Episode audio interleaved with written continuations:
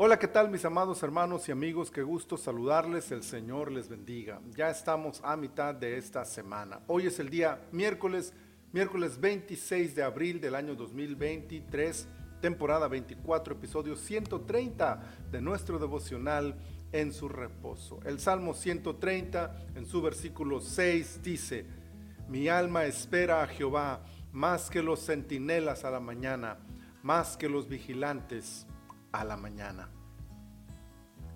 Dos circunstancias parecen dañar el ánimo del salmista. Su profundo clamor, surgido quizá de una gran necesidad, y su convicción de pecado, que lo lleva a considerar casi imposible ser escuchado por Dios. Sin embargo, sigue clamando, apela a la misericordia de Dios y espera. No es importante lo que espera, sino a quién espera. Está ahí angustiado, desesperado, sufriendo, apesadumbrado por su propio pecado, consciente de su maldad y de su indignidad, pero aún así espera. Su espera no tiene que ver con su clamor ni con su pecado. No espera cosas, lo espera a Él. Y esa es la mejor de las esperas. Nunca se ha tratado de lo que Dios puede dar, sino de lo que Él es. Lo que significa para nosotros su persona, su corazón, su presencia. Esperarlo a Él es esperar su compañía, su abrazo, su voluntad, aun cuando no haga lo que le pedimos. Esperarlo a Él es amarlo, desearlo, anhelarlo, su mirada, su amor, su gracia.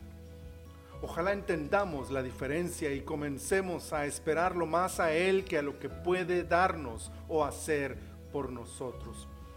Esperemos a Dios más de lo que un guardia anhela el amanecer que marcará el fin de su desvelo.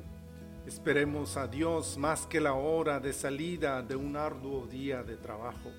Esperemos a Dios más y notaremos la diferencia en nuestras vidas. Señor, gracias. Gracias, gracias, gracias. Nunca debemos olvidar, Señor, que tú eres lo más importante para nosotros. Tu presencia es lo más valioso para nosotros. Ayúdanos a tenerlo siempre presente en nuestro corazón, Señor, y a desearte, a anhelarte, a esperarte a ti más que a ninguna otra cosa. Gracias te doy, Señor, en el nombre poderoso de Jesús. Amén.